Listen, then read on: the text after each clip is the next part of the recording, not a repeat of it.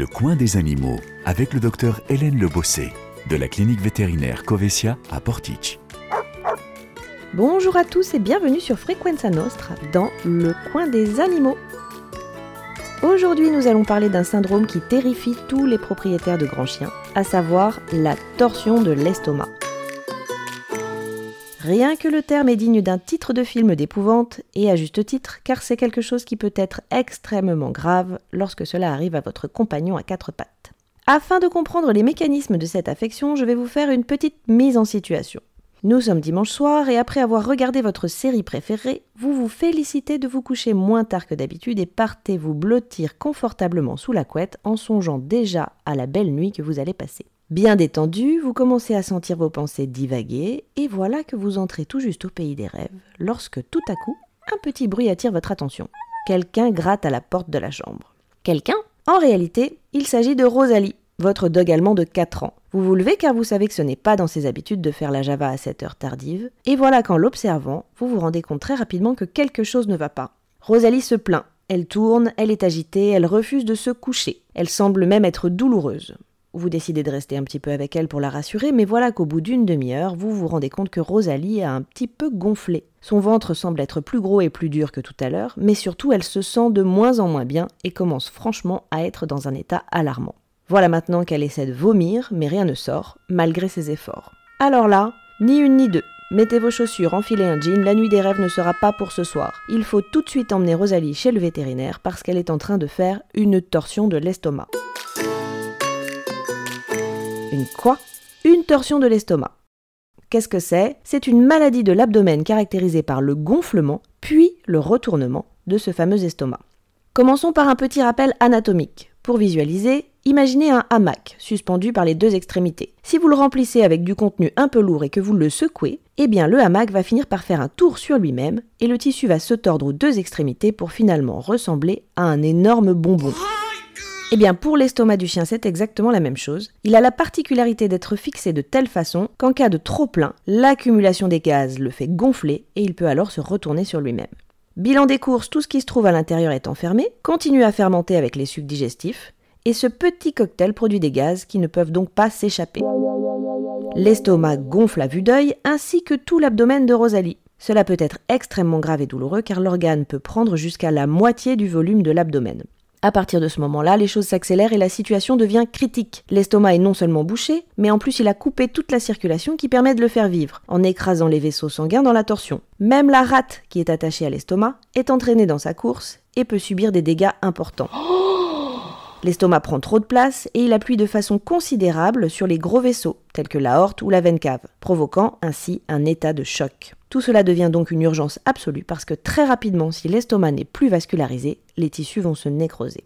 Dans ces cas-là, il est très important d'agir vite et il faut donc consulter impérativement le plus tôt possible. Il s'agit d'une urgence vitale et sans intervention, la mort survient dans les 6 à 12 heures.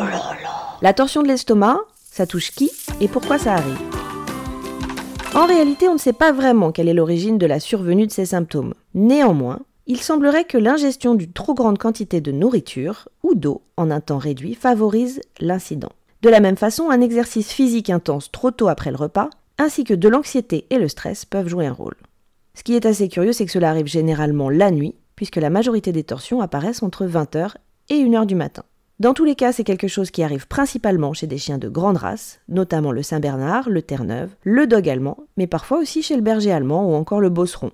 D'après les chiffres, un dog allemand sur trois fera une torsion dans sa vie.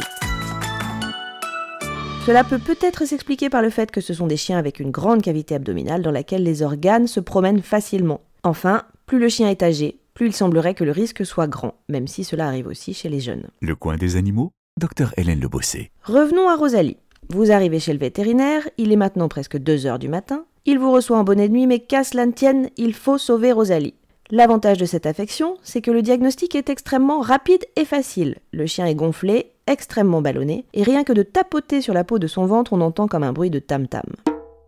Une radio permet tout de suite de confirmer le diagnostic et à partir de ce moment-là, il faut agir. Ni une ni deux, Rosalie est mise sous oxygène. La première des choses que va faire le vétérinaire pour soulager le chien en quelques secondes, c'est de vider tout cet air qui est dans le ventre grâce à une grosse aiguille qu'il va planter dans la peau pour aller directement dans l'estomac. Ce dernier se dégonfle comme un ballon de baudruche qui permet de soulager le chien le temps de faire le reste. Pendant ce temps-là, une perfusion a été posée avec un gros débit pour rétablir la pression sanguine. Un bilan sanguin sera pratiqué en urgence pour évaluer l'ensemble des dégâts. Une fois que l'estomac est dégonflé grâce à la grosse aiguille, on pose généralement une sonde gastrique qui correspond à un gros tuyau d'arrosage que l'on fait rentrer dans l'estomac par la bouche. Cet estomac est maintenant détordu et dégonflé, le passage du tuyau est donc possible. La fin de l'air et du liquide contenu à l'intérieur peuvent donc être expulsés et on peut enfin commencer à souffler. Une fois que l'animal est stabilisé, que faut-il faire? Si l'estomac s'est tordu une première fois, il risque de recommencer et il va donc falloir le fixer chirurgicalement. Comment fait-on? Je vais vous expliquer tout ça après une courte pause.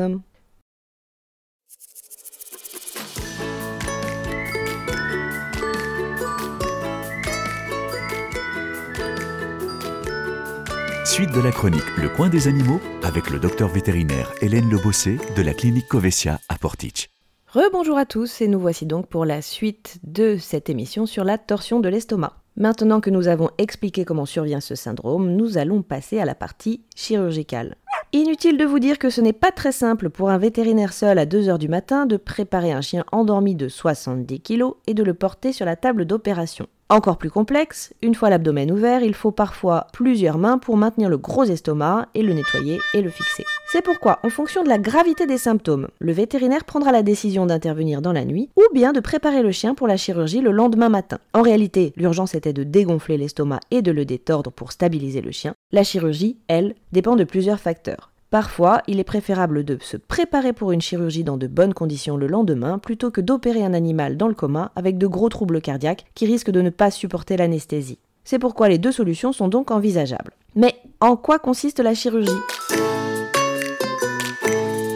Lorsque le vétérinaire va ouvrir l'abdomen, il va tomber sur un estomac qui a beaucoup souffert, qui est généralement mal positionné et qui peut également présenter des zones de nécrose de la paroi, ce qui, soit dit en passant, est un élément de très mauvais pronostic. Si l'estomac est dans un état catastrophique, malheureusement, il devra parfois prendre la décision de ne pas réveiller le chien, ce qui sera mieux pour votre animal car cela lui évitera beaucoup de souffrances ultérieures. En revanche, si l'estomac est correct, il faut faire en sorte que cet incident ne se reproduise plus jamais. C'est pourquoi il va fixer l'estomac dans une position qui va l'empêcher de se retourner à nouveau. En gros, il va coller la paroi de cet estomac contre les côtes, à l'intérieur de l'abdomen, pour que celui-ci reste toujours dans la bonne position.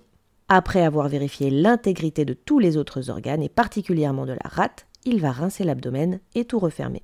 Inutile de vous dire que le chien va rester en hospitalisation jusqu'à ce que l'on soit sûr que tout est rentré dans l'ordre. Dans les jours qui suivent l'intervention, il devra être impérativement suivi de près, car des conséquences de la souffrance de l'estomac peuvent apparaître jusqu'à plusieurs jours après l'incident. En gros, une fois que tout va bien, Rosalie pourra rentrer à la maison et vous pourrez dire qu'elle a eu beaucoup de chance. Elle peut reprendre le cours de sa vie. Normalement, une fois l'estomac attaché, il ne peut plus rien se produire. Néanmoins, dans de rares cas, il existe des récidives, et il est donc toujours préférable de prendre des précautions, qui sont de toute façon valables pour tous les chiens à risque, même ceux qui n'ont pas fait de torsion. Ces précautions sont les suivantes.